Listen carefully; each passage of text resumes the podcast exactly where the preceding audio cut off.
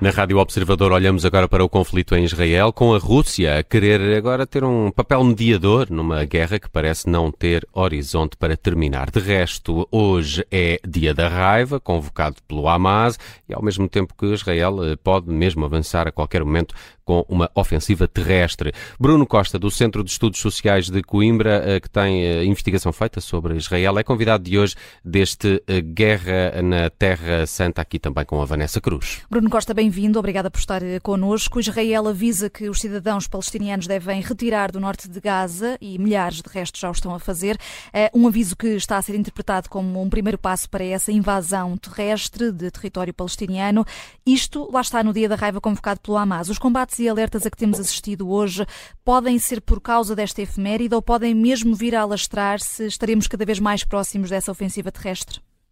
Olá, boa tarde. Eu acho que é importante começarmos por lidar com os factos e os dados, porque é complicado fazer a, análises que apontem para um futuro, até porque Israel já vem ameaçando há cinco dias, numa guerra psicológica que vai fazer invasão terrestre em Gaza, e o que nós sabemos, para além do que sabemos outro, um, ehm, nos outros dias, ou seja, antes de hoje, é que Israel tem continuamente bombardeado os civis na faixa de Gaza, cometido crimes contra a humanidade uh, assumidos pelo, pelas lideranças políticas uh, e pelo comando militar, não precisarei descrevê-los no, novamente, e normalizados por líderes ocidentais, e os novos dados que temos, e é importante importante, eh, é importante o foco em Gaza, mas também é importante sabermos que a punição coletiva, que também é um crime de guerra, eh, que está, que está a ser levada a cabo por Israel, eh, com apoio militar e diplomático, principalmente dos Estados Unidos e do Reino Unido, mas também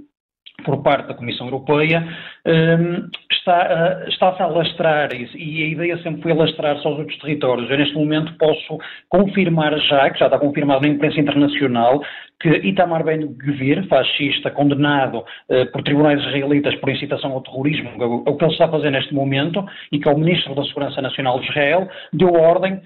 para que 10 mil armas de fogo, metralhadoras automáticas, fossem distribuídas por colonos na Cisjordânia, Jerusalém Oriental e em Israel. Para além disso, e como muito bem referiu, eh, mil, um milhão e cem mil pessoas estão a ser forçosamente deslocadas do norte de Gaza, uh, o que supostamente uh, seria, ou seja, uma posição normalizada pelos Estados Unidos, que supostamente seriam para poupar uh, vidas de civis naquela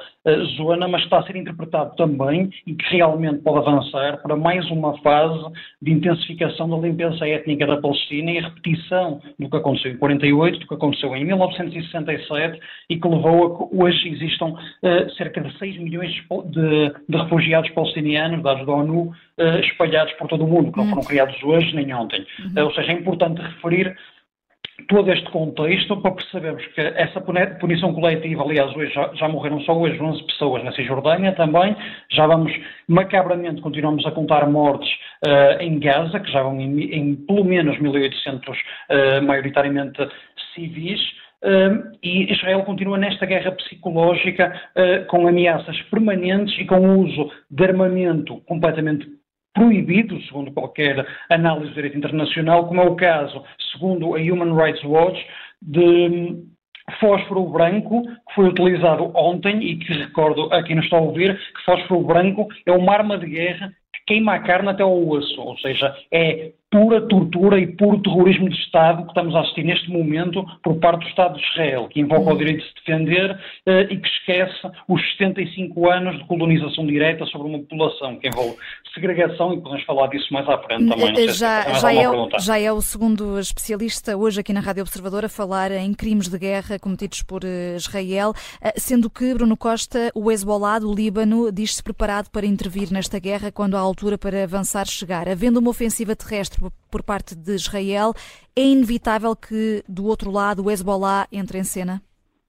Uh, inevitável não será, mas é normal, é, é, é, tudo menos natural também, mas há uma espécie de uma disputa de narrativa porque os Estados Unidos, com o fornecimento de armamento, com as ameaças e com a, o facto de estar a dar uma carta branca total, ter eliminado qualquer tipo de linhas vermelhas uh, em relação à resposta uh, israelita, resposta que também é um termo errado, porque, ou seja, isto aqui não, não estamos numa fase de, de apenas de resposta e contra-resposta a uma história longa. Uh, por volta disto, o que me faz uma impressão enorme, e isto aqui é o que eu acho que é um ponto central, é que estamos a falar em corredores humanitários, estamos a falar em deslocamento forçado de 1 milhão e 100 mil pessoas, uh, estamos a falar e a justificar o corte de água, luz, medicamentos, tratamento médico adequado, estamos a falar da mutilação de, de populações e, a e nenhuma de, nenhum dos intervenientes, nem o Estado de Israel,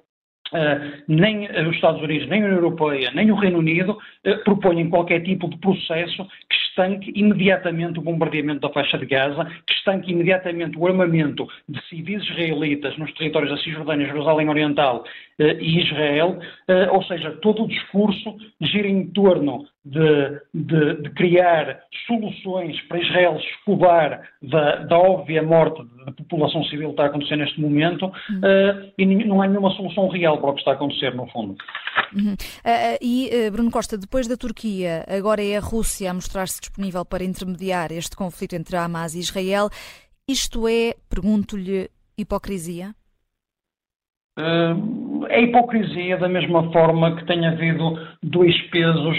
e duas medidas uh, no, no, campo diplomático, porque há uma defesa claríssima do direito da Ucrânia a se defender de uma invasão estrangeira uh, e, do outro lado, há uma justificação do poder ocupante que não cumpre absolutamente nenhuma resolução internacional da ONU, há, uh,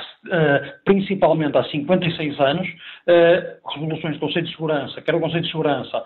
quer da Assembleia Geral, que são permanentemente uh, bloqueadas uh, por, por quem tem esse poder de veto no Conselho de Segurança, e,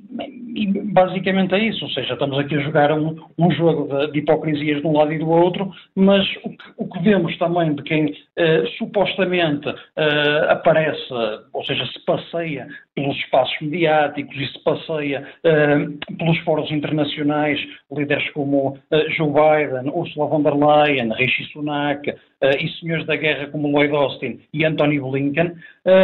justificam permanentemente os crimes de guerra que estão a ser cometidos, andam a falar de justiça e andam a falar de liberdade e andam a falar de direito de defesa, eh, ao mesmo tempo que travam uma guerra psicológica dirigida aos palestinianos e dirigida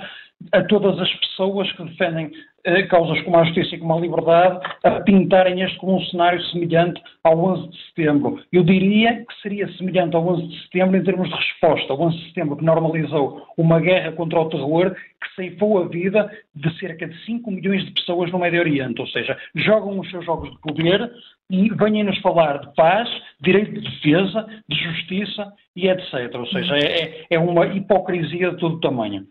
É um conflito muito complexo e aqui com uh, vários países e organizações na equação. Agradeço-lhe esta análise que trouxe aqui ao gabinete, aliás, ao Guerra na Terra Santa da Rádio Observador. Bruno Costa, obrigada por ter estado connosco. Bruno Costa, investigador do Centro de Estudos Sociais da Universidade de Coimbra, que tem investigação feita sobre Israel.